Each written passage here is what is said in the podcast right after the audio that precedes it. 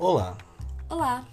Hoje é dia de notícias inacreditáveis, notícias que não podem ser acreditadas, notícias que ninguém deveria acreditar, mas notícias que todo mundo acredita. É, esse é o História da Vida Privada, um podcast sem fins auditivos e o tema de hoje é fake news.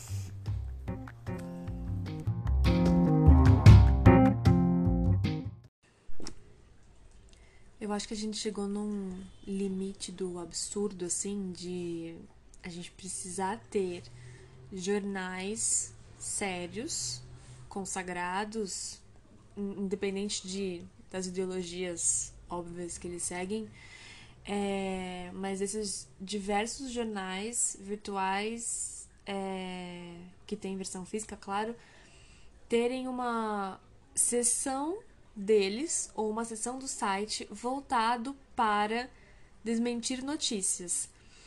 E uma que fica muito clara para mim é quando a gente estava nas eleições em 2018 e depois que o Bolsonaro foi na, na Roda Viva passar aquele papelão que ele passou, aquela vergonha que ele passou no crédito. Nossa. Parcelou em quantas vezes? Em Foi 12, no cheque 24. predatado, era 15 dias. E eu lembro de ter visto depois é, diversos sites é, falando: ah, tudo que o Bolsonaro falou, veja o que é verdade. E aí eu fico pensando no trabalho ridículo do jornalista que tem que ir atrás de: ah, os, os negros. É sempre aquela, aquela afirmação, né? Os negros. O que, que você tá falando? Os africanos, Os eles... africanos entregavam ah, os escravos na praia. Eles pediam pro português levar pro Brasil. E pensa a pessoa que tem que pesquisar pra provar.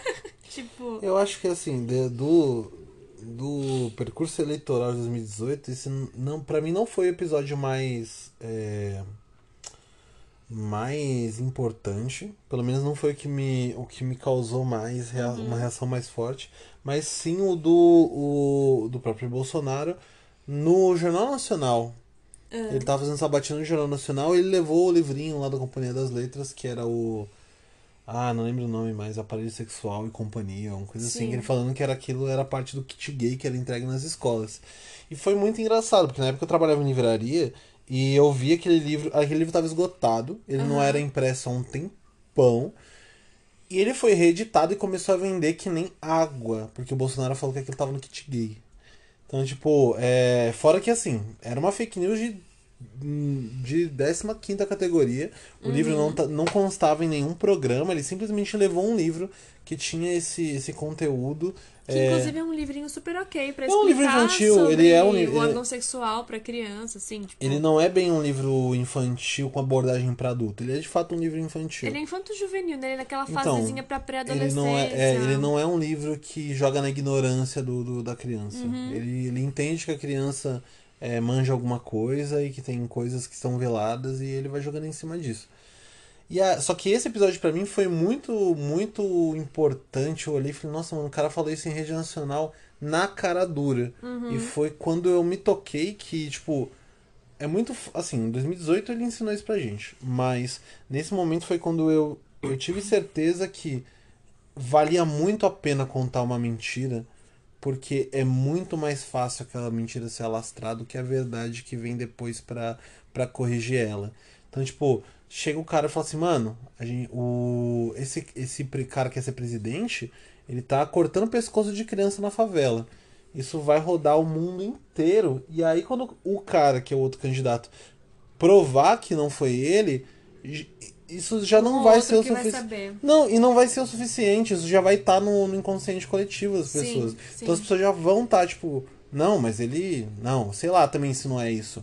Vai É, saber. isso vai, vai saber se ele não pagou alguém pra falar, sei lá. Não, é, ai, é, é que nem esse, esse, esse povo fala assim, não, ah, o- do jeito que o mundo é doido, eu não duvido de nada. Aí É. fala, ah, eu, nem, eu nem de falar, ah, não, do jeito que o mundo é doido, eu acredito que o Bolsonaro toma cândida de manhã. Sim. É possível, é. Como é que pode ser impossível? Ah, pelo sim, pelo não, vou começar a me medicar com cloroquina. É tipo isso. Pelo né? sim, pelo não, vou tomar Anitta. Fica pelo tomando sim- vermífugo. Vou, vou tomar sabão em pó É. pra limpar e bactericida. E aí, e eu acho que nesse sentido, tipo, foi o momento em que eu me toquei dessa coisa, que já devia estar acontecendo há muito tempo, Uhum. mas que eu me toquei e falei, mano, realmente vale muito a pena dizer a mentira. Ainda mais quando você tem o, o veículo necessário para alcançar gente que, depois que aquilo impacta elas, depois de, cau de causar essa primeira impressão, porque eu nunca acreditei nessa coisa de, tipo, ah, a primeira impressão é a que vale. Eu sempre. Eu sempre acreditei que tipo, não, não era tão importante a primeira impressão, mas que geralmente a construção que vem depois dela costuma, para muitas pessoas, costuma contradizer a primeira impressão. E em algum momento você tem esse choque. Tipo, ah, o- por exemplo, sei lá, trabalha com você há um ano e quando você entrou na empresa, pra mim você era outra pessoa. Só que, tipo, você passou esse um ano provando que era diferente. A pessoa não vai ficar. Não, ele mudou, mas quando, eu quando ele entrou ele era daquele jeito, já era. Sim. Então eu nunca acreditei nisso. Só que nesse sentido das notícias, eu acho que isso vale mais. A informação que chegou primeiro é mais importante. Sim. Mais do que a. que E Geralmente. ela só é importante até a próxima informação. É, é uma memória muito curta. Então, você. Eu acho que é interessante que você. Não adianta só você mandar uma notícia falsa. Você manda uma notícia falsa, você tem que mandar outra logo em seguida. Porque Uhum. quando tiver a resposta da primeira, você já tem que estar lastrando outra história. Sim. Então começa com uma madeira de piroca, quando, quando você consegue é, corrigir uma madeira de piroca, já rolou o kit gay. Então você já tá atrasado. Sim, sim. Eu acho que é uma coisa que a gente tava vendo é no, no Greg News, né? Que ele fala é, que ela, a pessoa, tipo, lança uma mentira e, e aí você fica tão. Ela, ela, ela, ela parte de um pressuposto que é mentira. E daquele pressuposto ela fala uma outra mentira, ela lança uma notícia falsa. Ah, tá. Tipo, a, Sim. a Frozen é, é, Os Estados Unidos. o- a Disney tem um plano, sei lá, de transformar a população mundial em LGBT. E a Frozen é a princesa lésbica pra fazer sua filha virar lésbica. E aí a gente cai naquele, tipo, não, mas a Frozen, ela não é lésbica. Ou sei lá, tipo, isso nem tá na história, porque todo o negócio dela, ela, ela é espiritinho, ela faz magiquinha com, com gelinho lá e com a irmã dela na- na- no castelo. Só que a gente tá discutindo o argumento e o pressuposto inicial já É. E tá você errado. esquece o pressuposto inicial, que já foi baseado numa mentira, que é uma tática da Damares que ela faz o tempo inteiro, né? A gente viu vários vídeos dela é, com, essa, com essa coisa, assim, é muito parecido com o que fazem os americanos. É, essa galera é, meio, meio, meio não, muito é, religiosa, que tem essa coisa de tipo, ah, nós vamos te salvar, nós conseguiremos curar o seu filho com depressão rezando. A gente consegue curar o seu filho gay rezando. E se você usou um shortinho no joelho na televisão, eu vou processar a sua televisão porque ela é contra, não sei o que. Sabe, tipo, cria uns negócios na cabeça, fonte, tirei do. E, e a Damares joga muito nessa linha, assim, de. de. É, é sempre uma coisa assim, tipo, ah, as nossas crianças. Você nunca vai ser a favor de fazer uma coisa ruim pra criança. Você nunca vai ser a favor de pedófilo. Você nunca vai ser a favor de, sabe? Sequestrador de de índio. sequestrador, de estuprador. Então, você sempre joga em cima disso, tipo, ah, vamos ter castração química. Não, mas isso não resolve, a gente tem que partir fazer isso, isso, isso. Ah, então você é a favor do estuprador? Você gosta do estuprador? Ninguém disse isso. Mas se você já jogou isso em cima, é isso que já pegou na cabeça de quem tá ouvindo. Fulano gosta de estuprador, sabe? E, e a gente não consegue, a gente fica, eu me sinto pelo menos numa areia movediça. Você não sai do lugar, você vai afundando. Nossa, viu? Eu sei que os holandeses são meio fodidos com a, com a Damares, porque ela, ela falou que no, na Holanda, os pesquisadores, É. é o mesmo que diz que Dizem na Holanda, é, os pesquisadores dizem para os pais é, masturbarem os filhos desde os três meses de idade Olha o absurdo. para Ah, desenvolver o sexo nas crianças desde cedo. Como se a, a Holanda fosse um, um prostíbulo a céu aberto, Não, né? e a doença onde vai a cabeça da pessoa, né? Onde ela é capaz de imaginar uma... Os caras estão fudidos. Não, mas eles estão putos de verdade. Eu vi manifesto contra Damares de. Não sei se de pesquisadores holandeses, mas com certeza de holandeses. Aí você fica tipo, mano, o problema não é. Assim, a Damares é uma pastora. Ela tem um certo tipo de linguagem, sobretudo em pastores que estão na TV, Que não é o caso dela, né? Ela tá na TV porque ela é ministra, não porque ela é pastora. Mas desse, ela é dessa linha, assim, narrativa, como o Valdomiro, o Silas, o RR, o Edir Macedo, que não são da mesma linha, teoricamente, embora todos sigam a, a teologia da. Como é o nome disso? Prosperidade. Uhum. É, só que eles são, enfim, eles têm cada um um estilo, mas tem essa questão narrativa de você inflamar as coisas de uma forma. Sim.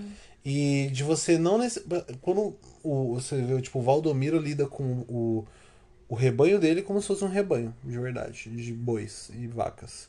Ele tá com, com um chapéu de cowboy, ele tá falando coisas que não precisa ter muito nexo, porque você tá subjulgando, você tá subestimando a capacidade intelectual das pessoas que estão ali. E de certa forma, elas estão lá ainda, então ela, de certa forma elas também estão é, reagindo positivamente a isso, e por isso ele continua. Então, tipo, é meio que isso que a Damares faz. Só que, beleza, é, por mais errado que isso seja, é uma forma de se comunicar que é usada nesse nicho. Então, sei lá, pastores que falam na, na, na TV têm essa forma de se comunicar que é meio, meio bosta, meio babaca, é, alegando coisas é, sem provas, in- inventando histórias. Nossa, já, É uma prática já can- de religiosa. não, já no geral, cansei de né, acordar de madrugada e ver o maluco me fazendo na Record é, exorcismo por telefone. Ou falando que Ai, a gente. fulana engravidou do capeta e deu à luz a três esqueletos. Quando ele mostra o esqueleto, é um chaveiro do esqueleto. Ele tá filmando aquilo passando em rede nacional, de, de madrugada, mas tá. Então, tipo, beleza. Ok, a gente entende que existe um todo um universo em que isso é possível. Só que não é o universo que a Damares deveria estar. E, porque assim, a Damares ela não é pastora, ela é a ministra Damares. Além disso, ela é pastora, mas enquanto ela é ministra, ela é a ministra. Sim. E Ela assim, responde por muita coisa. Exato, e aí assim, ela é essa pessoa, então você, você botou essa pessoa de ministra. O mínimo que você espera é que ela tenha uma mudança de, de, de atitude, minimamente, pra ela, pelo menos, é, ser moral no que ela fala. Isso não acontece. Então, tipo, ela não é ética no que ela fala, ela não é justa no que ela fala, ela não é coerente no que ela fala. Então, você continua o- é, aumentando o poder de influência dessa pessoa e a voz dela, que nem era uma grande voz, se eu pensar em todos esses caras que eu citei, ela nunca ia estar entre esses caras, ela é uma das vozes mais importantes hoje da, da, da- do nicho evangélico neopentecostal que ela tá. E aí você tá. Você basicamente, praticamente tá dando, batendo palma pra maluco. Você tá dando holofote pra, pra, Sim. pra esse tipo de gente pra disseminar todo esse tipo de barbaridade. É por isso que. Porque uma coisa é o Valdomiro falar no, nos 60 canais que ele tem, que os, cientistas holandeses fizeram. Só que, tipo, os holandeses vão olhar e falar, tô nem aí, é um pastor de. de- é um pastor de TV. É um Sim. cara milionário que tá falando, Falando bosta. que Pokémon é do demônio. Só que esse- essa pessoa que falou, ela é um representante do governo, ela é uma representante do país pra fora, ela é ministra. E, tipo, então isso, isso torna tudo muito pior. Quando você cria, quando você continua mantendo essa coisa, você transforma essa mentira ou, sei lá, essa, esse aumento da verdade, essa hiperverdade, que não é uma verdade de verdade, em, em discurso de governo. Aí você fala, putz, esse é, esse é o posicionamento do Brasil. Sim, Então, tipo, é o meu posicionamento. Por quê? Não, não é o meu todo posicionamento. brasileiro é assim. Pode até ser que não seja, só que quando você chega, sei lá, em um outro país, que, que os caras sabem do seu país? O que aparece na TV, e vai Sim. aparecer esse tipo de coisa. Você chega na Holanda, os caras falam assim, ah, você é da, do Brasil? Sou desgraçada. Daquele. você é da terra da Damares, né? Pô, legal, bacana, hein? É Pode cada ir. vez mais vergonhoso, né, ser brasileira. Eu me sinto meio, sabe quando você tá, sei lá, tipo, estudando história geral, geografia política, enfim, tá na escola estudando e aí você estuda, você aprende fun facts, né? Ah, aquele país tal que tem o presidente dele é tipo, tipo Papa Doc Baby Docs, lembra do Ai, qual que é o país? Esqueci o nome do país. Enfim, tipo, o cara é um ditador, é o Papa, é o Papa Doc. Não lembro. E, e aí ele, ele quer criar a monarquia dele ali. Então o filho dele, o cara é tão doido que o nome do filho é Baby. E o Baby Doc era o, era o, era o sucessor na dele. É, é, só que eu não tô lembrando onde. Hum. Preciso olhar. É, não é Indonésia, é Indonésia? Enfim. É, sabe, tipo, sempre, ah, olha lá, os caras doidos ali, lá eles fizeram uma lei absurda. E você fica tipo, ah, coitado das pessoas, ou será que todo mundo lá é burro? Ou, e aí, no fim, agora a gente é esse coitado das pessoas, será que todo mundo é burro? será que todo brasileiro é burro? Será que todo brasileiro é igual o Bolsonaro? É. Imagina você ver os discursos da ONU.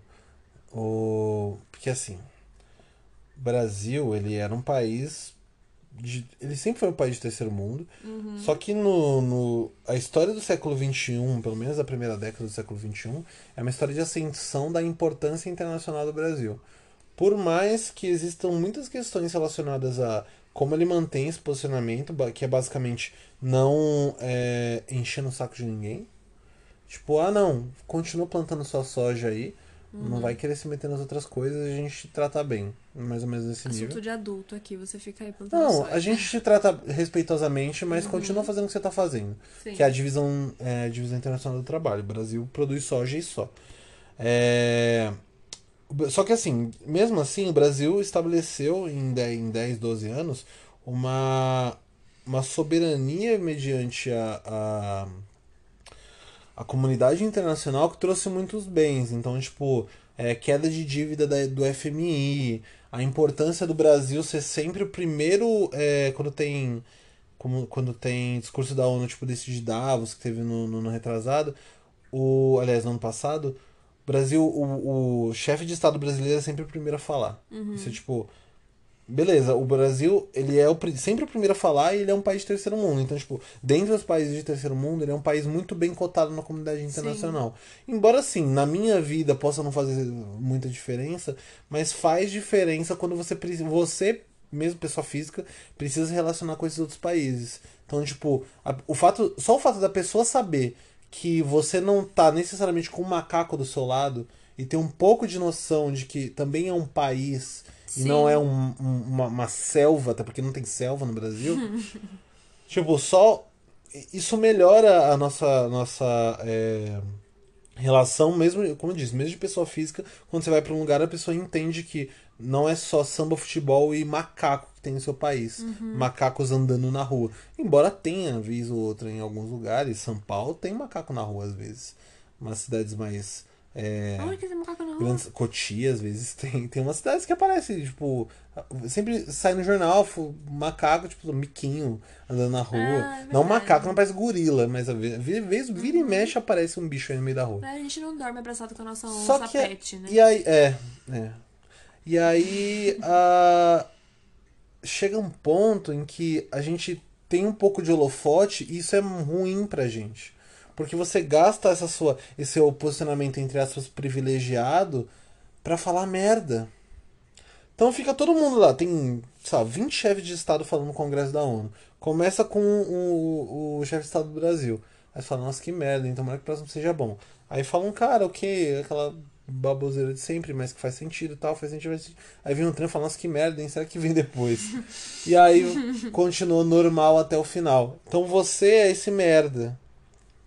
Você é visto como, tipo, nossa, termina de falar logo, Você é aquele por cara que favor. todo mundo fica tipo, hum. É, sabe o cara que começa a apresentar o trabalho na escola e você só quer que ele pare de falar porque tá Sim. falando muita besteira. Sim. E aí, você tá tipo, mano, você tá fazendo vergonha pra você mesmo, fica quieto, fica quieto. É, esse é o nosso chefe de Estado. É o cara que representa o país na comunidade internacional. E, mano, pode ser que a gente não precisa da ONU pra, pra, putz, pra viver. Só que é ruim também não ter uma boa imagem na ONU quando você não tem o poder econômico que os Estados Unidos têm, por exemplo. Uhum. Os Estados Unidos falam assim: se vocês não me quiserem aqui, eu tiro meu dinheiro e vocês vão falir. O Brasil não tem muito mais que soja pra oferecer. Sim. tem soja e ignorância agora. Soja, soja e, e Covid. Tem de sobra. Então, tipo, isso corro...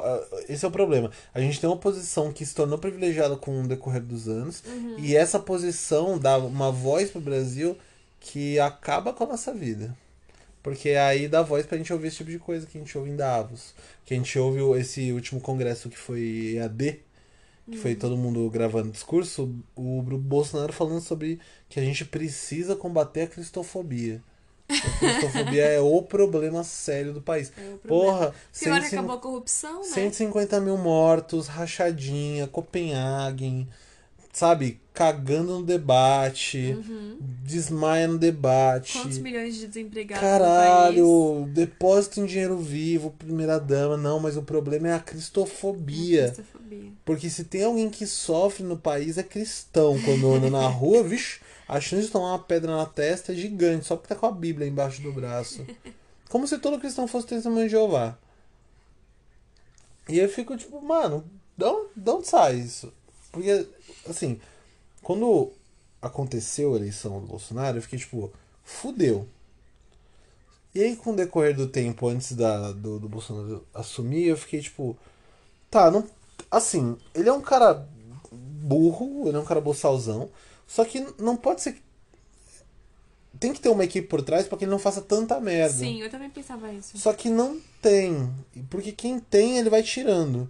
Então ele começou endossando totalmente um discurso que ele tinha de colocar. Porque ele fala, ah, eu não, eu não entendo de economia, não entendo de não sei o que, não entendo de não sei o que, mas eu vou colocar alguém.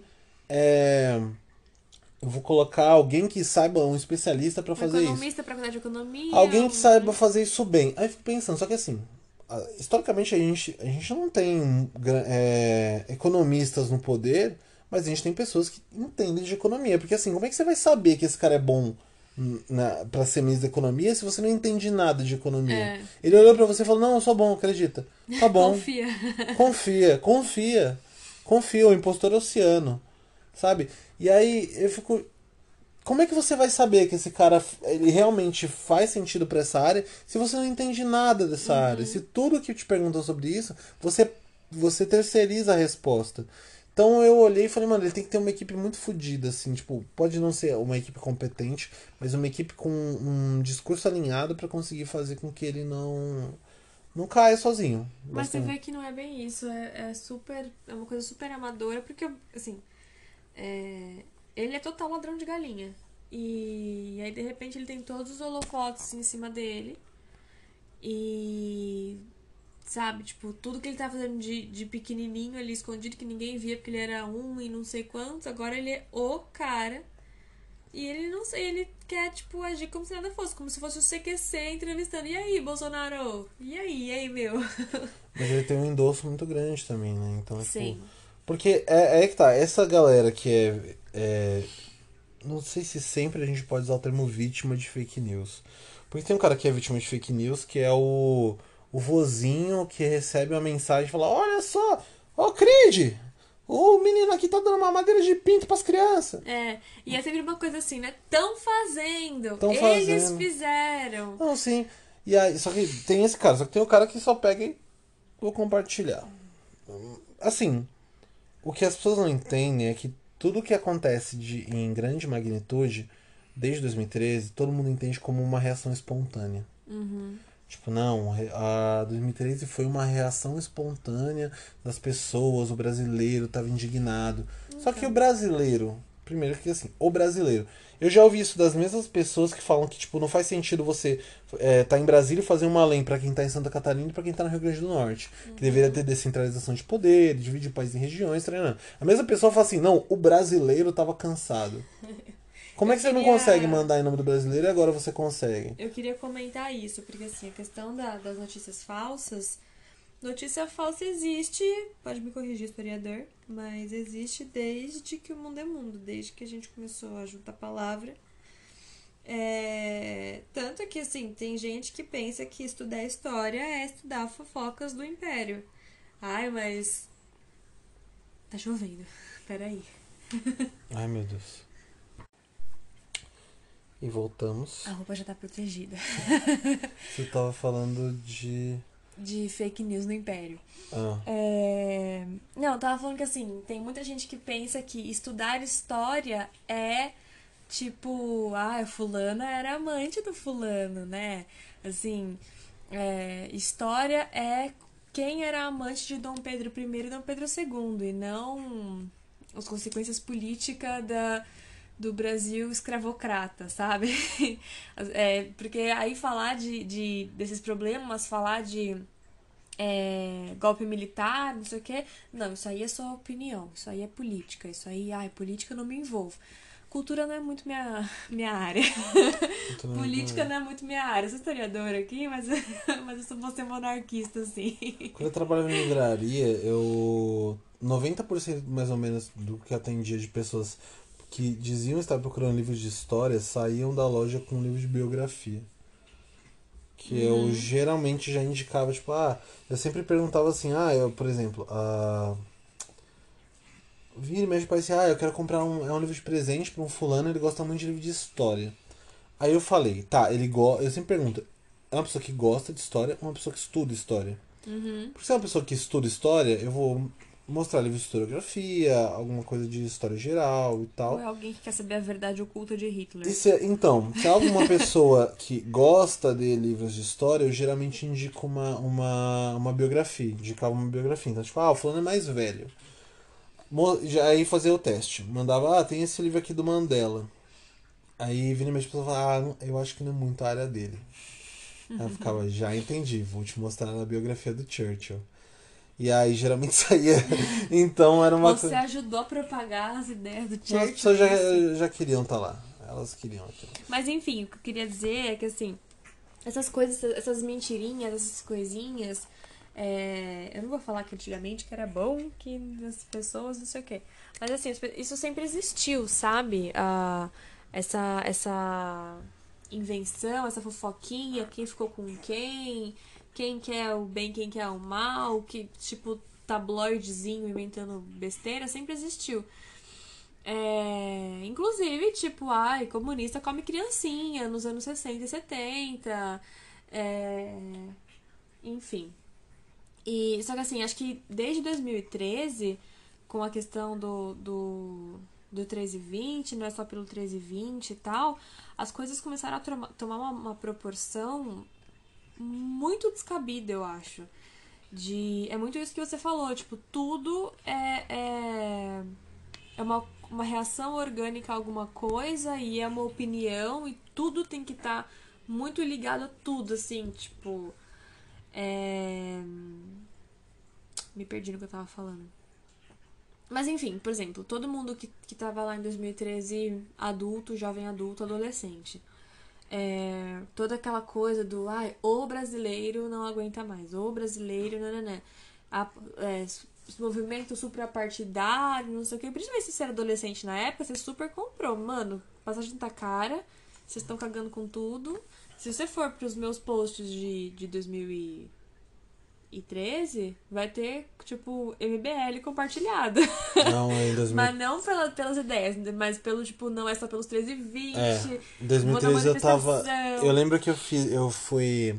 Eu ia em manifestação do, do MPL desde 2000 e, 2011, mais ou menos. 2011 eu fui, 2012. E eles tinham sempre o mesmo perfil, que era tipo umas 1.500 pessoas no Vale do Engabaú. Hum. Sempre isso. Aconteceu uma vez. É, em 2013 foi a primeira vez que aconteceu várias vezes. E elas iam tomando proporções mais altas. Na época, a gente julgou muito que o que aconteceu foi que nas primeiras manifestações teve uma, uma reação policial muito forte. Sim, foi muito mais forte do que nos anos ante- anteriores. Ela foi muito desproporcional. Tipo, a galera meio que virava uma guerrilha no meio da rua, no centro de São Paulo, gente fugindo e os caras perseguindo manifestante pra pegar, pra bater em manifestante. Então foi uma coisa que foi muito fora do comum, assim, pro, pro que já tinha se visto. Então, é, começou a causar um pouco de indignação num, num grupo cada vez maior dentro desse- dessa galera que já iria, poderia ir normalmente numa, numa passeata no, do MPL, que é Movimento Passe Livre, não Mo- Movimento Brasil Livre, é, que já iria normalmente, mas acabou não indo. Então foi juntando essa galera que iria e depois começou a juntar mais gente ainda. Então eu lembro que na quinta, que foi eu acho que a maior, tinha acho que 250 mil pessoas em São Paulo. É, foi uma passeata que foi da, do, do Largo da Batata até o Palácio do Governo, no Morumbi. Então foi da, da Faria Lima até o Morumbi. Eu lembro, foi enorme. E, e ela- ela, foi muito grande. Eu lembro que eu tava com. Eu, eu, tava eu e tinha um amigo na, na manifestação. Só que a gente tava num- em pontos muito distantes, eu não tinha nem como ver ele. Eu falava com ele, falava, ó, eu tô na, na Faria Lima com a rua tal. Ele me ligava uma hora depois e falava, eu tô na rua que você falou que tava. E a gente tava andando no mesmo grupo. Só que era um grupo muito gigantesco. Sim. E assim, aquele dia foi muito crucial pra mim, porque é, de várias coisas estranhas que aconteceram, uma delas foi tipo, tem uma hora que o grupo se separou em duas ruas, e aí eu que tava na outra rua teve que voltar pra seguir o curso, porque eles tinham entrado na rua errada. É, nessa quinta passeata teve uma queima de bandeira do PSTU. Que era um partido que eu não sabia absolutamente nada à época, mas eu vi uma reação muito estranha, tipo, todo mundo falando, não, não vai ter partido. É, aparentemente, pelo que eu tava entendendo no momento, o pessoal do PSTU tava tentando guiar a, a, o grupo e eles não queriam ser guiados, então eles falaram, não, deixa eles lá, isolados, e vamos pro outro lado. É, e Mas eu rolou. lembro que queimar a bandeira do PT também. Não, mas é que, é queimaram que eu vi requeimarem a bandeira Aham. do PSTU. Então foi uma coisa que eu olhei e falei, mano, por que vocês estão fazendo isso? Quem são esses caras? Uhum. Porque até então eu não, não tinha muita noção. Foi antes de entrar na faculdade e tal. Eu não tinha muito. Eu já tinha tido contato com, algum- com- tinha tido contato com alguns coletivos de esquerda. Não sei se tem coletivo de direita. Mas é, depois disso eu, eu fiquei, caralho, o que tá acontecendo? E foi foda, porque assim. Te- é, o negócio acabou no Palácio do Governo, a gente tomou bomba de lacrimogênio, correu da polícia, pegou um trem no meio da noite, foi dormir na época onde eu trabalhava. É, a gente dormiu, eu e esse meu amigo que também trabalhava comigo, mas que não, na época não, a gente dormiu lá em, em, em- na, perto da Marechal Deodoro. E depois foi pra casa e era um bagulho muito, tipo, eu lembro, eu lembro até hoje da cena que é, assim, a gente tava perto da Marechal Deodoro e morava em Cidade Tiradentes, então pegou a linha vermelha inteira, pega um busão, e a gente morto, fedido no busão, fedido de fedido e fedido de gás lacrimogênio. Os dois jogados no fundo do, do. Não tinha ninguém no ônibus que era cedo de manhã. Os dois deitados atrás do, do, do, do ônibus morto. Aí abre o celular, tá lá, evento marcado o sexto ato. Era no mesmo dia. Aí eu fiquei, não, não dá. não tá dando. Só que assim, depois disso, eu parei de ir. Esse foi o último ato que a gente foi. A partir daí, é, a partir do quinto ato, começando pelo quinto ato, começou, eu senti, pelo menos que começou, essa virada do, do perfil de quem tava frequentando. Então começou com uma galera que frequentaria esses, essas manifestações e que se aglomerou, depois pegou uma galera que já era fora disso, e de repente, depois disso, essa galera que era a galera da, do, dos partidos, dos coletivos, eles saíram. E aí começou a entrar uma galera mais classe média, galera fazendo passeata, todo, quase todo mundo com, com camisa da CBF, fazendo churrasco no meio da Sim, manifestação. champanhe na manifestação. E aí eu olhei e falei, puta, eu, porque eu acho que depois da quinta também chegou a diminuir a passagem, acho. Mas uma coisa que eu lembro da, da época, desculpa, você terminou de falar? Acho que sim. É, uma coisa que eu lembro da época, que assim, eu não fui nas manifestações, eu era muito adolescentezinha, assim, muito assim, ai mãe, posso ir na passeata, sabe? É, então eu não, não podia ser, ah, eu vou simplesmente sair de casa e vou pro Morumbi e eu faço o que eu quiser, entendeu? E só que eu, eu, eu lembro que eu pensava assim, bom, já que eu não posso ir, eu preciso. Eu, eu, eu comprei muito essa coisa do tipo, não, a passagem do ônibus e é, as coisas estão erradas. Foi, foi meio que um pré. Vamos mudar isso aí, tá ok. foi um, foi um parte 1, foi um pré da, da coisa. Foi um Tem ameaça fantasma. Foi, tem que mudar isso aí. Ruim igual. Eu gosto do ameaça fantasma. É, foi, um, foi um tem que mudar isso aí 1.0. E, e aí eu ficava compartilhando, assim, tipo, tudo que eu via do MPL, do MBL, eu compartilhava, compartilhava, compartilhava. Gente, vai ter manifestação. Gente, não é só pelos 3 e 20. E eu, tipo, berrando, assim, não é só pelo 3 e 20. Só que eu tenho certeza que se me perguntasse na hora, então é pelo quê? Eu ia falar, hum, quê? Lembra pelo aquela que o menina quê? do. É, do, mãe, a gente é Mãe. direita ou de esquerda?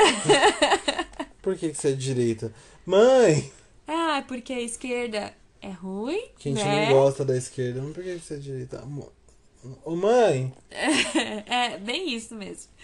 E, e eu lembro que eu me, eu me inflava, assim, num senso de justiça.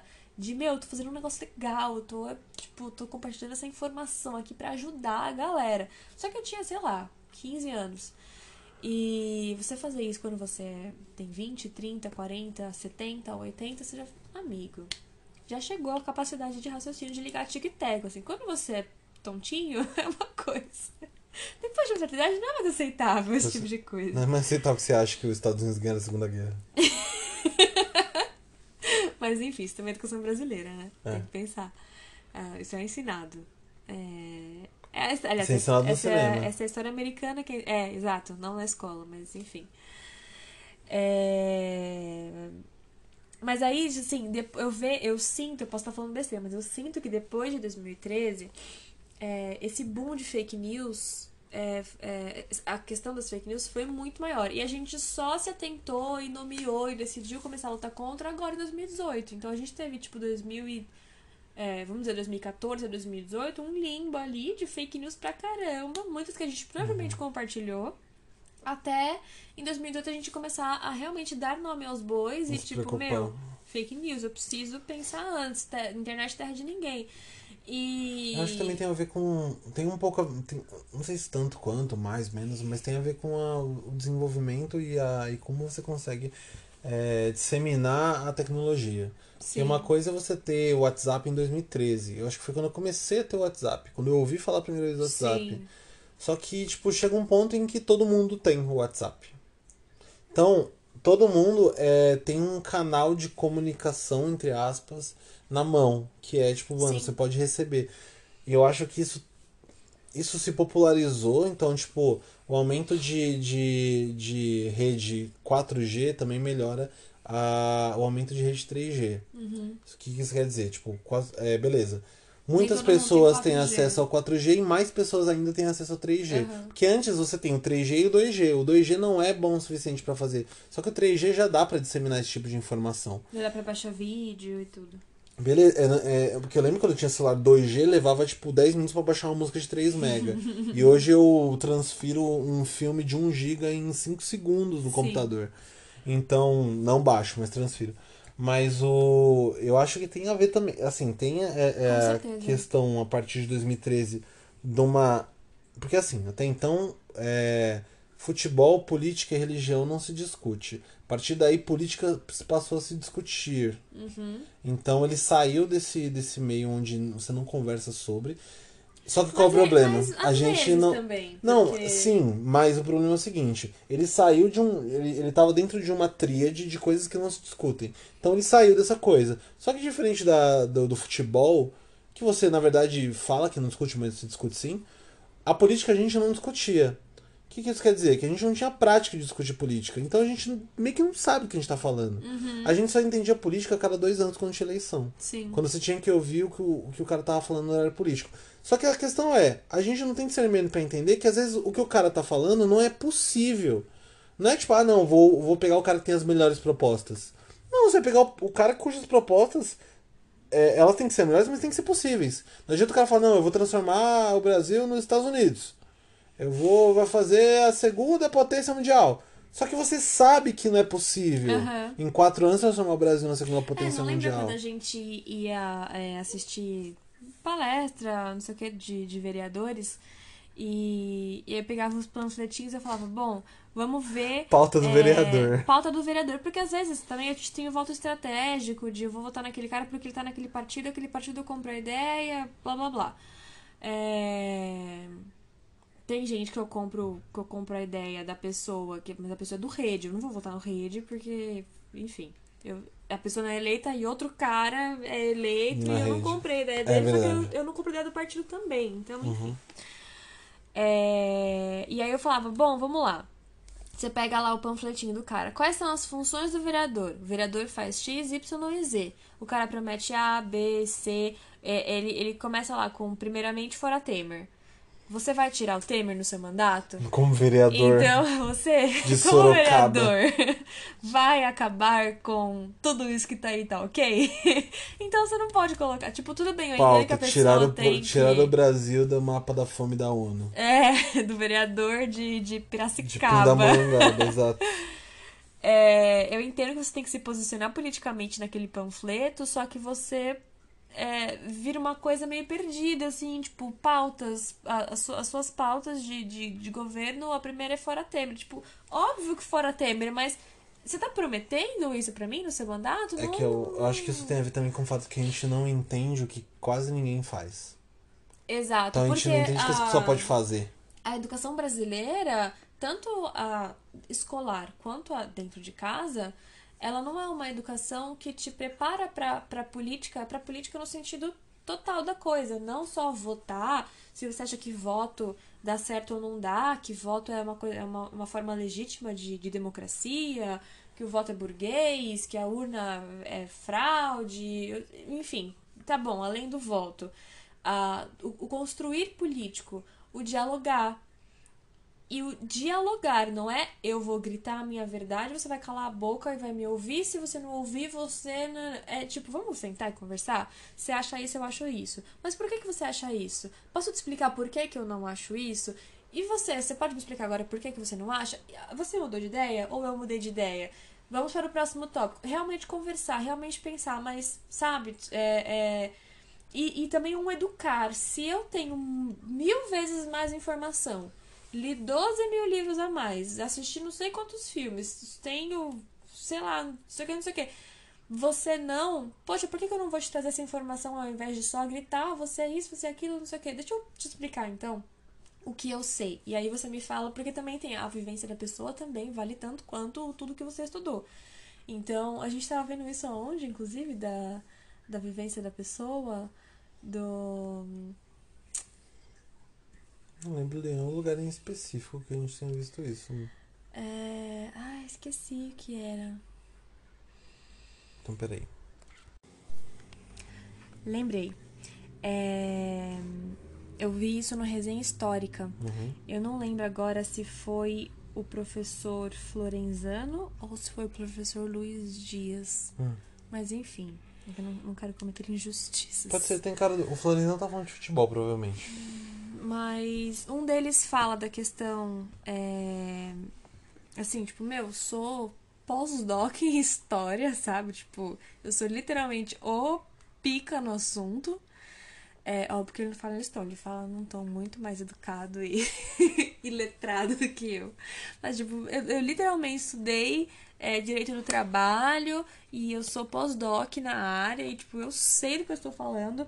E aí ele fala que ele vai dar é, que ele foi dar uma, uma palestra no EJA, tal, na época da reforma trabalhista, não sei o quê, e ele explicando por que, que a reforma não era legal, é, questão de perda de direitos e não sei o quê. E, e, e aí uma mulher que está no EJA vira e fala: Ah, é, mas para mim a reforma é boa, porque eu sou diarista e aí eu vou eu vou conseguir trabalhar como terceirizada num banco, por exemplo, limpar banco é mó legal, porque as pessoas mal fazem sujeira, então é suave. E aí eu vou, tipo, sei lá, ganhar um pau 200 e, e ter VT e VR. E, tipo, aquilo era o máximo pra pessoa, uhum. porque é uma pessoa que tava vivendo com uma renda de bosta, de tipo, sei lá, no mês que ela conseguia juntar 800 reais, era um mês da hora que ela conseguia quitar as dívidas, pagar todas as contas, realmente. Sim.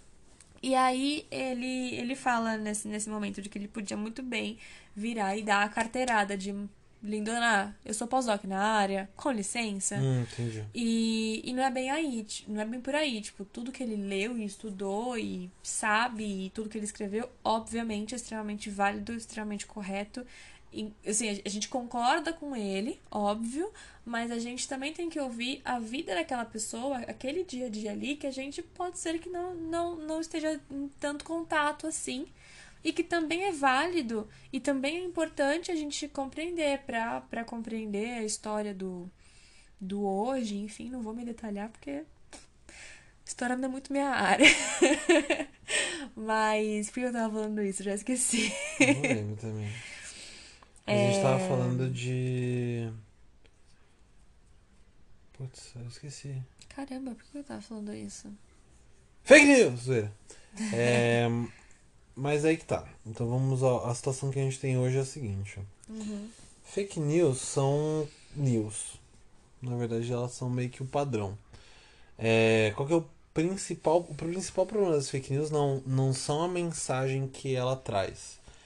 É, o pior problema da fake news é a sensação, estou te dizendo que o professor de história não disse que ela causa. Por quê? se você tá tendo informações que você enxerga como privilegiadas, porque os jornais não estão falando disso, Uhum. é, você começa a desconfiar de jornais. Então, você fala assim, por que a Globo não tá falando disso? Por que a Globo não tá falando da mamadeira de Sim. piroca que Isso a Haddad Globo não mostra. que o termo É a Globo não mostra é isso. exatamente esse efeito. Então, tipo, isso vocês não querem mostrar, né? Então por que eu vou confiar nas coisas que vocês estão falando pra mim? O que. E é engraçado, porque você começa uma reação que é válida, que é de não aceitar completamente a mídia, mas que você simplesmente desvalida tudo que a mídia fala, Sim, porque eu posto. tenho a informação Uhum. no meu Galaxy A10S. E é sempre uma informação que chega a você através de um familiar ou de um amigo. Então você fica assim, é, principalmente quem é, quem é foco de fake news, né? Pessoas mais velhas, pessoas menos escolarizadas e tal. Tipo assim, mas minha amiga tá me mandando isso. Hum. Por que, que ela ia mentir? Por que, que ela ia me mandar um negócio que é falso? Então, tipo, você tá colocando em credibilidade, em xeque, a credibilidade em xeque da, da irmã da pessoa, da melhor amiga da pessoa, da colega de trabalho.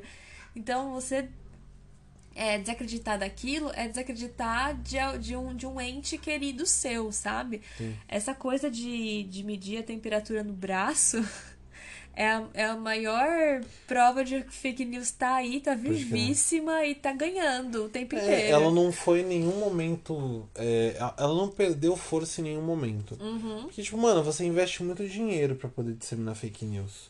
Só no. no Especula-se que em um dos contratos que, que, que disparavam fake news é, de quem tava apoiando o, o Bolsonaro na campanha, era um, um único contrato dava 12 milhões de reais. Uhum. Pra disseminar não sei quantas mil mensagens. E você manda, só que, tipo, como é que você faz isso? Você não vai e manda, tipo, ó, eu sou o dono do, do, do- das Casas Sergipe. Eu tô apoiando aqui o, o, o- a campanha do Bolsonaro. Eu vou disseminar essa mensagem aqui pra falar mal do Andrade. Eu falei que eu menti todos os nomes menos, menos Bolsonaro. né? É, então eu não vou mandar uma mensagem pro seu Zé. Não, vou mandar uma mensagem pro meu funcionário de mídia, que é uma pessoa física. Esse funcionário vai mandar para um grupo. E desse grupo, essa coisa se espalha. Tipo, ah, esse grupo tem, sei lá, pessoas do condomínio dele, pessoas mais velhas e tal. Ele vai, as pessoas vão receber e muitas delas vão compartilhar. Pronto, daqui a pouco, mano, o, Haddad botou uma madeira de piroca nas escolas quando era ministro da educação. E ninguém falou disso. Por que, que ninguém tava falando disso? Aí fica essa sensação de que as pessoas estão te escondendo, mas eu tô te falando a verdade. Uhum, uhum. Confia em mim que eu tô te falando a verdade. Ninguém mais tá te falando a verdade. E isso é tipo. Hoje é uma ideologia, a fake news. Ela é uma forma de, de existir. Tipo, o Bolsonaro não consegue passar uma semana sem falar uma fake news. Uhum. Porque ele não tem informação suficiente pra falar durante uma semana. A não ser que ele não fale. Tá, tá se recuperando de uma cirurgia. Que, aliás, é um poeta, né? Como às Quando vezes fala- acontece, ele é Pelé. Muitas vezes acontece dele, dele tá, enfim, tem que ficar afastado ou vai viajar e fica o Mourão no lugar. O Mourão tenta não falar fake news. Só que é uma coisa tão intrínseca no, no, no discurso do, do, do presidente e, da, e, e companhia. Uhum. Tipo, mano, olha, olha a patota. E o Bolsonaro. Onyx Lorenzoni, Uhum. Damares Alves, Osmar Terra Plana, o O famoso respeitador de casada. É. O Pazuzuelo, Ah, o Ricardo Salles, o Vélez, que era da Educação, agora ninguém nem sabe que é da Educação, Regina Duarte. não, se juntar todos não dá meio. Não, juntar 12 dá uns 15 diabos na sua vida. Só o Ricardo Salles, cara, fala assim, não, esse Chico Mendes aí não é isso tudo. Você vai, vai conversar com os caras lá, ele não era isso tudo que eles falavam, não. Fala, Mano, você tá tirando a credibilidade do Chico Mendes, você não é ninguém. Quem é você, velho? Quem Você. é, jogou. Tem quantos pontos no FIFA? Eu quero saber Exato. isso. Quantos gols você fez no Quantos FIFA? gols você tem no FIFA? E aí, tipo, o cara lança essa na moralzinha, com aquele óculinho. Ai, nojo dele. E não, não, não, não tá rolando queimada no Pantanal. Isso aí é não, o normal Leonardo DiCaprio acontecer. saiu da casa dele com uma tochinha. Você assistiu Era Uma Vez em Hollywood? Lembra aquela cena no final do Era Uma Vez em Hollywood que ele sai com lança-chamas na piscina? Aham. É aquilo, ele no, Panta É. no Pantanal e na Amazônia. Aquilo ali foi gravado na Amazônia que ele já. Já os caras já botaram jogou. um CGI lá pra parecer que não era na Amazônia. Parecia que era em Hollywood mesmo. E, e pra passar antes. Foi, enfim, toda uma Mas tática de essa Hollywood. coisa toda é, conecta muito na minha cabeça com, essa, com esse documentário O Dilema das Redes, né? Que saiu, que eu assisti uma vez e depois com você. E, assim, toda, toda a questão do documentário eu acho problemático, né? Porque ele, ele já chama O Dilema das Redes, eu acho que não tem dilema nenhum. O problema é o seguinte, E- do Dilema das Redes, é que o nome do documentário não é o Dilema das Redes. Ah. Ele é o Dilema Social. É The Social Dilemma. Porque é social media. Só que do social media ele focou no mídia. Porque a questão é que não é só um dilema das redes sociais. Ele é um dilema social. Porque as Sim. redes sociais são. Só que quando se fala de dilema das redes, a impressão é que o problema tá na internet. Sim. E Se ligou a problema- internet, passou. Exato, o problema não tá na internet. O problema é ele se alastra através da internet, mas ele penetra fundo na sociedade. Então não é uma coisa assim, se todo mundo desligar agora a internet, todo mundo vive feliz pro resto da vida. Sim. Porque quando você fala assim, não, se o problema é rede social, você tá, você tá terceirizando o problema. Não, o problema é o Facebook, o problema é o Facebook, Sim. o problema é o Instagram, o problema é o Google, o problema é o Pinterest, o problema é você E também. eles fazem uma coisa assim, meio, ai, meia culpa, gente. Queria o botão de like porque achei que era legal. Aí, no fim, é, ajudou a eleger um neonazi. Mas, assim, eu queria fazer uma coisa legal. É meio nesse tom, assim, tipo, foi mal, galera. Opa, estamos saindo, foi mal. Isso eu achei meio merda também. E a solução que eles dão no fim é muito assim, tipo, ah não, o Facebook pode sim continuar lucrando com, com os seus dados. Ele só precisa deixar um pouquinho mais claro que ele está usando os seus dados e ouvindo todas as conversas e usando a sua câmera pra te ver e, enfim, sei lá mais o que ele faz. E. e... Porque assim, toda essa questão é. Antes eu acreditava que a, a questão do- de, de venda de dados e de, né, te manipular, num certo sentido, era porque você tá rolando o feed, tanto do Instagram quanto do Facebook, quanto, sei lá, nas outras redes, mas é, você tá rolando o feed e tá lá. Foto de um amigo, post de um amigo, propaganda da Wish. Foto de um amigo, post de um amigo, propaganda do Mercado Livre. Pesquisei kimono florido na Renner. De repente, no meu feed, a cada 3, 4 posts, propaganda da Renner, propaganda da, da, da Shein, sei lá como fala. Propaganda da não sei o quê. Shein? É uma marca de roupa. É, um, é um app de roupa. É, só que só com kimono florido. Aí depois eu pesquiso o colchão. De repente, Ortobon tá bombando no meu Facebook. Eu pensava que essa questão da manipulação era meio que estritamente isso.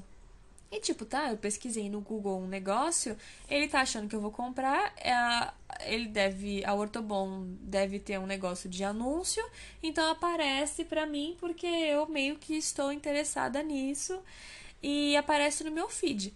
Se eu clicar ou se eu não clicar, up to me. Eu que decido. Eu achava que era meio isso. Até eu- eu realmente compreender essa coisa do. Eu vou mudando a sua forma de pensar bem assim. Eu dei uma leve guinadinha pra onde eu queria. É um negócio assim, você não percebe, você acha que você chegou naquilo sozinho. E, e isso me, me chocou muito me fez ligar com a questão das fake news e tal. E, e assim, de, de 2013 pra cá, eu acho que essa leve guinadinha foi tipo um vrá. É pra cá que você vai. Virou, mudou o caminho. Você gosta disso aqui agora, você acredita nisso. E eu vi pessoas mudarem da água pro vinho. Tipo, quem é você de 2013 pra cá? E.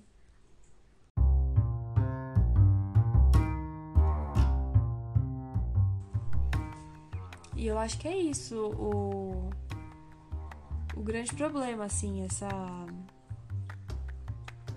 Não sei, é, é- é, tá, tudo, tá tudo conectado e, e, assim, não só pessoas mais velhas e tal, eu vejo muito jovem compartilhando bobeira também, muito jovem que é, quer sair despertão e não, mas eu me informo com esse vídeo do YouTube aqui. mas não, mas 12 pós-doc falaram isso. Não, mas esse youtuber disse que não, que a Terra é plana assim, galera. Então, Ele é, provou ele provou com a régua. Com a régua no- na praia que a Terra é plana. E é ridículo, a gente voltou pra uma. É, é- é muito lugar comum isso, mas a gente voltou total pra uma Idade Média, de tipo. Copérnico seria é, julgado da mesma forma, sabe? A gente, a gente não tá num. Aí, é isso que me preocupa muito. A ciência virou uma posição política se você vai tomar vacina ou não, se você acredita na, que a Terra é plana, se o Sol gira em torno da Terra ou a Terra gira em torno do Sol, virou É política. tudo questão de interpretação. É, é, de- depende do seu ponto de vista. E, gente, oi? Sabe? Enfim, o Dilema das Redes eu achei bem legal. É, para ser assistido com parcimônia, né? É, muitas coisas ali são interessantes, mas muita coisa. É, ok. O que mais que tem de interessante? Tem o, o QAnon do Greg News, é um programa bem legal também falando. E o próprio Fake News do Greg News também é bem Que é mais legal. antigo, né? É mais antigo. Eu tava pensando na real no, num podcast chama Porta 101. Ele é um podcast de tecnologia, só que ele tem um episódio que saiu logo depois do. sei lá, alguns dias depois que saiu o Dilema das Redes. Ele chama o Dilema das Redes ou Dilema Social. Que é exatamente. Ele, ele, ele começa discutindo essa questão do título pra, pra você entender que. O, o, porque assim, o vídeo. O, o, o, documentário ele é meio demonizando o- os aplicativos através das pessoas que desenvolviam esses aplicativos. Como se elas tivessem se arrependido, tipo, ah, eu não sabia que isso ia levar a esta É coisa. bem essa vibe. Tem mais, tanto quanto essa questão no final, de, tipo, não, você. A gente pode lidar com um pouco de parcimônia, né? não use as recomendações do YouTube e tal. Mas eles começam com tipo, nossa, eu nu- nunca saberia que esse tipo de coisa que a gente fez ia chegar a tal coisa. Eu me vi vítima disso. E aí ele discute um pouco, tipo, um pouco da, dessa ingenuidade do, do- dos caras. E que de certa forma a questão é, as redes sociais são ferramentas. Então a questão não é exatamente, tipo, é, tem uma questão da nossa necessidade de, ficar viciado em alguma coisa, mas que você precisa entender como é que funciona uma ferramenta e como que essa, uma ferramenta pode ser útil pra você. Então você não vai ficar andando com um alicate no bolso o tempo todo, né? Eles não discutem isso, mas se eu pensar, você não vai ficar andando com uma chave Phillips no bolso o tempo todo e, e olhando pra chave e tentando desparafusar e parafusar coisas por aí. Porque ela é uma ferramenta, ela é pra ser usada na- no momento em que ela deve ser usada. Então, assim, a partir do momento que você entende que a rede social é uma ferramenta, você que você não precisa estar 100% conectado a ela o tempo todo, é, Não isso. precisa comentar exatamente sobre cada assunto que surgiu na sua timeline. Sim, não precisa- exato. Primeiro, você não precisa falar sobre tudo. Sim. Porque você não precisa ser expert em tudo. Estar tipo, por exemplo, de tudo o tempo inteiro. estamos é em muito época. cansativo. Estamos em época de estupro. é, qual que é o termo? Estupro culposo. Culposo. E aí eu tava postando algumas coisas. Eu tava postando memes no meu story sobre a eleição americana, que tá sendo divertidíssimo. E eu me vi obrigado a postar alguma coisa sobre a- o caso Mariano Ferrer. Uhum. O fato de eu não postar, na minha cabeça, me faz conivente com essa situação. Sim, sim. E isso é um pouco tosco, porque assim, obviamente que eu não sou a favor disso, e obviamente que eu acho horrendo, bizarro isso. E obviamente que eu concordo com todas as postagens que eu veio trucidando esse cara. Só que por algum motivo eu não senti, eu não, eu não- até então não tinha sentido a obrigação de compartilhar isso, até porque é uma coisa que todo mundo já tava comentando. Sim. Só que o, o- não é só uma questão de você tentar alastrar essa informação, é você se posicionar através dela. Sim. Então eu fiquei, não, eu tenho que postar alguma coisa. E fiquei caçando coisa no feed pra compartilhar no stories. Uhum. uhum. Isso que a minha média de uso do Instagram é super baixa. É tipo 15 minutos por, por dia, ah, segundo lá o- os gráficos do Instagram. Então, tipo, mesmo assim, eu me senti obrigado a fazer um posicionamento. Mas basicamente assim, você não. Não é porque você não se posiciona num- numa rede social Você tá que você é a favor ou contra isso. Se sim. fosse assim, eu ia ser o maior centrista, ultracentrista isentão do Facebook. Porque eu não posto no Facebook e já deve estar fazer um ano. Então, assim, se eu, não, se eu não falo nada sobre nada, então eu sou a favor ou contra tudo. Sim. E É... tem essa questão, óbvio, que é um caso absurdamente esdrúxulo e dá um ódio absurdo, mas assim, é, eu abri hoje de manhã o meu, o meu Instagram e é, a, a maioria das pessoas que eu sigo são mulheres. Não sei se isso é uma. se foi uma coisa indireta da minha mente pra mim mesma, mas enfim. Aí eu abro o primeiro, tinha cinco posts sobre o caso. Aí eu abro o próximo story, tinha mais cinco sobre o caso. Aí eu abro o próximo. E aí, sei lá, em 15 minutos eu tinha visto 50 posts sobre o caso. Eu não li uma notícia, mas eu sei tudo que tá acontecendo, porque, sabe? Sim. E, óbvio, é um caso revoltante, assim como foi o caso do, do George Floyd, tava todo mundo pilhadaço na, na, na questão, que é uma, é uma coisa que, que realmente surgiu, é, emergiu, assim, né, pra todo mundo. Mas aconteceu uma coisa semana passada, outra coisa semana retrasada, outra coisa, duas outras coisas na outra semana, e a gente precisa fazer um post sobre exatamente tudo e postar memes engraçados e postar foto bonita na praia e postar e a gente fica escravo daquilo. Você não faz absolutamente mais nada. Ah, exato. Assim que eu desliguei as notificações, diquinhas do, do, do documentário. Assim que eu desliguei as notificações, desliguei a questão da reprodução automática do YouTube é, e coloquei o limite para mim, 40 minutos de, de Facebook por dia. O Instagram não, porque eu faço divulgação, né, dos, dos cães produção e tal, então eu, eu mas eu me controlo também, tipo, já, já vi três stories, eu preciso ver o quarto mesmo? Será?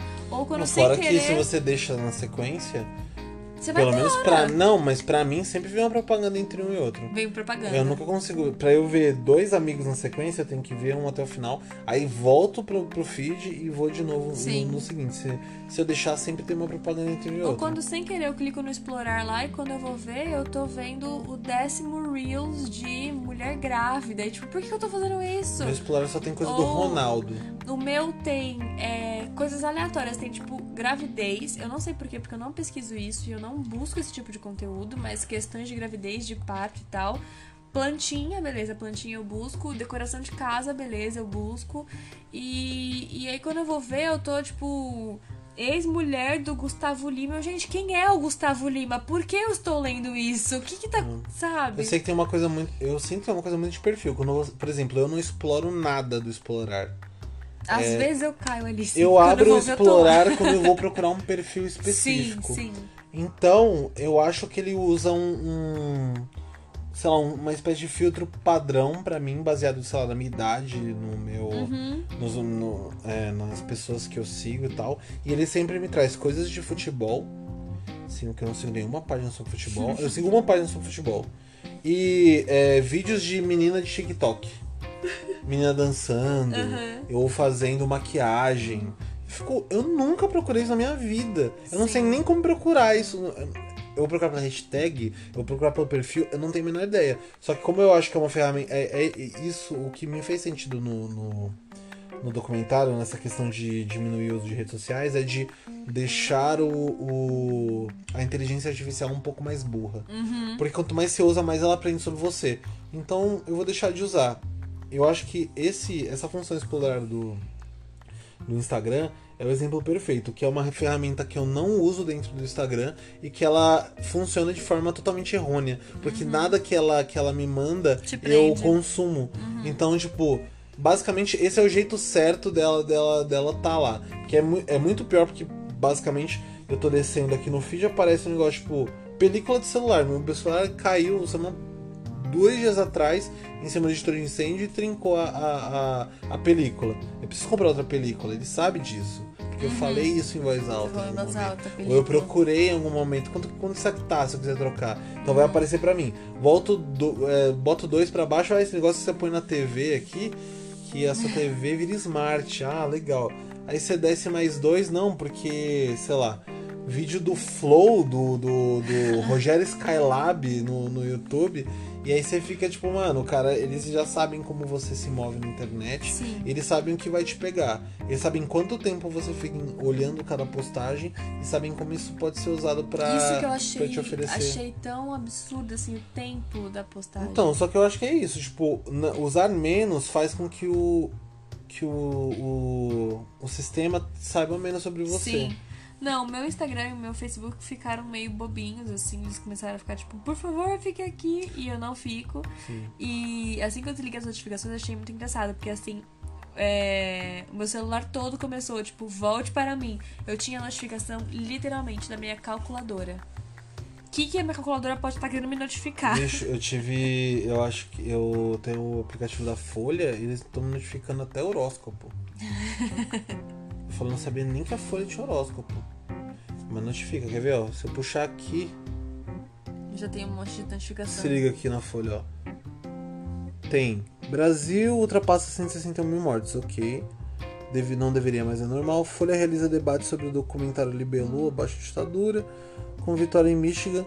Aí vai aparecer o El País, é que aqui não vai estar mais porque eu já li umas do El País, com as mesmas notícias. É. Porque eu são os, os dois dos cinco aplicativos que eu deixo ativo a notificação. Uhum. Então ele me manda tudo. Tem um, um aplicativo que é de. é, ele me avisa quando eu tenho atualização no Chrome OS. Ele me, só que assim, ele deveria me avisar porque eu coloquei ele pra me avisar do meu do modelo de Chromebook que eu tenho. Ele me manda de tudo. Atualizou o, o, Google Chrome no iOS. Eu nunca usei um iPhone. Eu não tô nem aí, mas ele me manda 20 notificações. Porque quando sai um, saem todos. Sim. Então ele manda a mesma atualização Por pra. favor, E veja. eu fico, mano, não vou olhar. E a. e- então, tipo, meio que isso tem me ajudado um pouco. É, eu tô só. Eu tô usando mais é, ferramentas de notícias no- na internet. Então, tipo, ah, eu entro na, na Folha ou no El País ou no Nexo. é, ou no Google Notícias. O Google Notícias aí, enfim, você tá dentro do Google, você não tá fugindo totalmente, mas eu vou adaptando ali da forma como eu quero, então eu recebo notícias dos veículos que eu, que eu já. que- dos veículos, nem dos veículos que eu gosto, dos veículos que eu quero receber. Porque nesse caso, em relação à notícia, eu não costumo me prender muito a. Ah, eu só vou ver notícias de jornais de esquerda. Eu não vejo nada do Brasil 247. porque eu já sei o que eles vão falar. E leu o antagonista. Eu leio o antagonista, porque eu quero saber o que, que esses caras estão pensando em três. O falando. que, que você consegue falar sobre essa notícia em três linhas? Que é o, o, o que tem a, a- É o tamanho da notícia do antagonista. É a capacidade de leitura, né? Do... É, né? Do Porque é o que dá pra mandar no, no- na, na descrição do, do, do link da notícia. Quando você abre é só isso. Você sabe o sensacionalista? Que o negócio é tipo. Você. Por muito tempo no começo se pergunta se quando você abre o link tem como notícia lá de verdade. E tem. Porque você tá. é, não, tem, tem só três, quatro parágrafos. Eu li uma notícia do, do sensacionalista em anos. Pergunta quantas notícias do sensa- sensacionalista eu compartilhei? Milhões. Só que só por causa. Só através da. da só através da Headline, manchete. né? É. Porque eu também eu tenho medo de da notícia não ser tão engraçada quanto a, quanto a manchete. Então eu tento. Às vezes eu não continuo. Não, não vou abrir, vai que não pode ser. Muito boa essa manchete, não pode ser melhor que a manchete. Então, é. Eu gosto de, de ser um, um pouco mais amplo em relação a notícias, porque eu gosto de saber os pontos de vista. Então, assim, eu não gosto de ouvir, é, então não ouço Jovem Pan. Mas é bom saber o que tá acontecendo, mais ou menos. Eu gosto de ver o que esses caras estão falando. Então, tipo, eu tô olhando, olho o Twitter, às vezes quando aparece alguma coisa é, estranha, eu vejo um vídeo de algum fulano específico que eu não, que eu não gosto, mas eu assisto o vídeo pra entender o, o que, que eles estão argumentando. Sim. Porque senão eu posso só ver o, sei lá, posso só ver o Brasil 247, o Carta Capital, Sim. o Pragmatismo Porque tem coisa Político. que não dá também, vai ficar ouvindo o Constantino explicar. Aí não. Eu, Sabe? Não Eu ouço, dá. já ouvi e já foi. Porque eu já entendi como ele pensa. Já entendi quão bizarro ele é e eu não preciso de mais nada dele. Então, beleza. Eu já esgotei o Rodrigo Constantino. Aí continua, vai ver o outro. Vou ouvir o Nando Moura. Vou ouvir o Nando Moura. Porque eu ouvi o Nando Moura. Eu vi a derrocada do Nando Moura. Porque foi quando ele. de- assim, derrocada não. Ele tem mais de 3 milhões de, de inscritos no, no, no YouTube. Só que ele perdeu 200 mil inscritos. Desde que ele parou de apoiar o presidente. Então eu acompanhei essa derrocada do firme forte Bolsonaro até o mano, esse cara é louco. E é muito engraçado ver essa. É essa... Então, tipo, eu ainda continuo não concordando com ele. E, mas é engraçado ver. Eu não vejo porque eu concordo, ah não, agora eu quero ver o cara arrependido. Não, eu quero saber qual que é a construção, porque assim, não é só. A partir do. Tipo, ah, a partir do momento que esse cara se arrependeu de ser bolsominion, agora ele vai voltar no Boulos para prefeito. Não, porque esses caras cunham um termo bolsopetismo. É o centralismo democrático Então- top demais. é o. é basicamente aquela lógica de quando você não. Quando você é de direita e você não. E, e o, o, a pessoa da direita que você gosta começa a fazer merda, você fala que ela é de esquerda. Sim, esse, esse, Então, é, esse é o modus o operandi. Dória né? é socialista fabiano, ele não é direita. Ah, o Bolsonaro, não, o Bolsonaro não é esquerda de verdade, direita de verdade. Ele Ele, é é, ele é esquerda social-democrata. A direita de verdade não, não tem. Não tem no Brasil. E você fica tipo. Beleza, então qualquer retardado que, que vocês não param de gostar vira automaticamente de Com esquerda. certeza. Então, eu acho que assim, eu falei do, do dilema das redes ou dilema social, que eu acho interessante. Tem um, um vídeo do Meteoro Brasil. Eu, eu tava tentando lembrar de outra coisa, mas eu lembrei de um vídeo que fala sobre. Se eu não tô errado, o nome do vídeo é Quem é Olavo de Carvalho? Aham. Que é um livro que, de, que ele destrincha não, mas ele explica como é o conceito de super teoria da conspiração, que é o que o Olavo faz. Eu nem tenho certeza se esse é o primeiro vídeo, mas com certeza ele está relacionado a esse Sim. vídeo. Que é de entender que o- a questão do, do- da argumentação que o Olavo faz é, em uma discussão não é a de é, rebater é, o discurso daquela pessoa que está criticando ele. É desmoralizar a pessoa que está criticando. Sim. Então, tipo, a partir do momento que essa pessoa tá desmoralizada, nada do que ela fala pode ser levado a sério.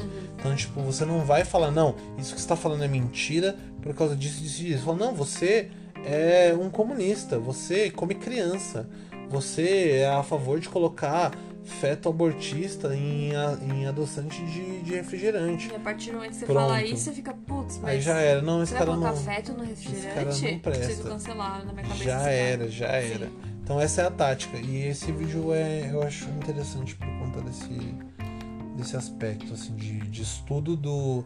de como se forma esse intelecto político é, de, de extrema direita que virou uma, uma classe muito grande, é uma parcela muito grande da sociedade hoje. Uhum. Porque assim, ela não é uma parcela, ela nunca foi uma parcela de mais da metade da população e ela nunca foi uma parcela de mais da metade do eleitorado. Só que o, se você olhar todas as pesquisas esse ano, principalmente durante a pandemia, de variação do, do da aprovação do governo Bolsonaro, você vê que tem um, um- tem um terço muito fiel. Não Sim. importa o que aconteça, esse terço não deixa de aprovar. Ele nunca, eu acho que ele nunca ficou abaixo de, pelo menos durante a pandemia, ele nunca ficou abaixo de 30% de aprovação. O restante dos 70%, ele vai variando.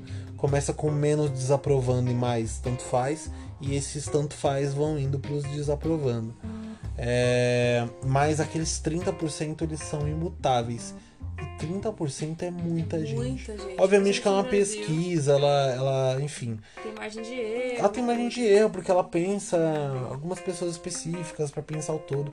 Mas se você acreditar nisso, e, assim, não é, não é bem uma questão de acreditar ou não no sentido de vacina. É, se você conseguir levar isso em consideração, um terço da população dá tipo 70 milhões de pessoas. 70 milhões de pessoas, beleza. São 100, sei lá, 120 milhões de eleitores. Dá 40 milhões de pessoas. Que apoiam piamente o Bolsonaro. Não importa o que ele faça. Então, assim, tem uma galera que é muita gente. 40 milhões de pessoas é, É muita, muita gente. gente. É muita gente. Isso tô contando só do que seriam eleitores, assim, tipo, gente maior de 18 e, e com até 65, que votariam nessa eleição, por exemplo.